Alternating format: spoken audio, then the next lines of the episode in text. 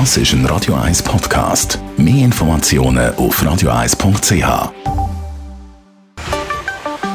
Der Finanzratgeber auf Radio 1 wird Ihnen präsentiert von der UBS. Stefan Stotz von der UBS. Wir schwätzen heute über Steuern und Firmengründungen. Manchmal äh, geht das nämlich äh, äh, geht das ein oder andere vielleicht mal vergessen.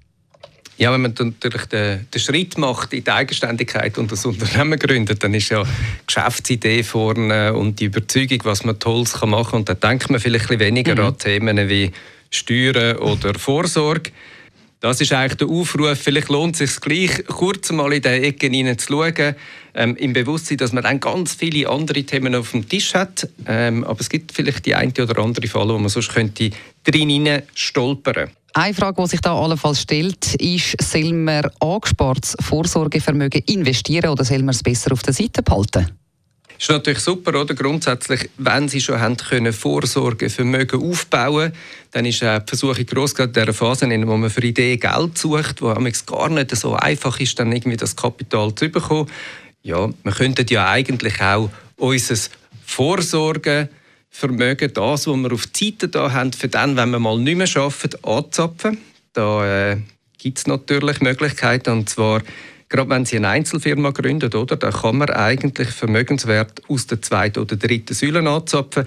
Bei einer AG oder einer GmbH geht es nicht.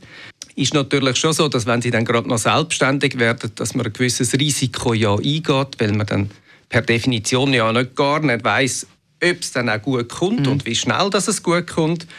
Und dort würde ich schon empfehlen, dass man, äh, wenn man sein Vorsorgekapital anzapfen will, dass man das sehr bewusst macht und vielleicht auch bedacht, weil man hat es ja aus irgendeinem Grund auch auf die Seite da. Und ein zweiter zentraler Punkt ist, dass man Steuerstolperfallen erkennt. Ja, es ist natürlich so, dass Unternehmerinnen und Unternehmer, die ein Start-up setzen, die müssen dann ja auch für ihre Beteiligungen auch Vermögenssteuern zahlen. Jetzt kann man sagen, ja, was ist denn der Wert, wo das Unternehmen hat? Den tut man natürlich auch steuertechnisch ermitteln. Ähm, da gibt es ja nicht einen Marktpreis. Das ist ja typischerweise nicht ein Unternehmen, das irgendwo an einer Börse gehandelt wird. Das heißt, man greift zurück auf alte Bekannte wie Ertragswert und Substanzwert. Da gibt es dann auch äh, gerade im Kanton Zürich eine eigene Regelung, oder? Wo äh, zum Tragen kommen im Start-up-Umfeld für skalierbare Geschäfte ähm, die aber noch keine repräsentative Geschäftsergebnisse haben. Dort schauen wir auf den Substanzwert.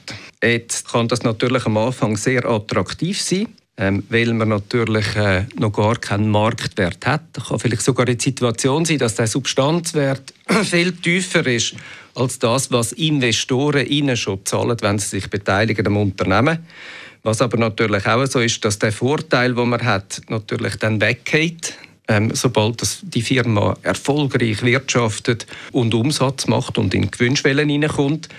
Und dann stellt sich natürlich die Frage, ja, hat denn die Unternehmerin oder der Unternehmer entweder genug Lohn oder Dividenden, damit man die Steuer dann überhaupt kann auch tätigen kann? Und die Falle steht dort drin, dass natürlich, wenn das nicht der Fall wäre, oder man dann plötzlich natürlich viel mehr muss ausschüssen unter dem Unternehmen, damit die Unternehmerin oder der Unter Unternehmer seiner Steuerverpflichtung kann nachkommen. Macht das also Sinn, wenn man sich da vorher genug Gedanken dazu macht?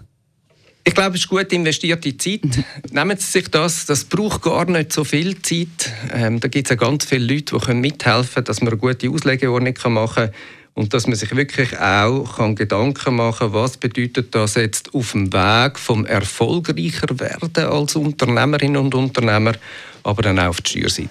Besten Dank für die Tipps und ebenfalls Stefan Stotz von der UBS.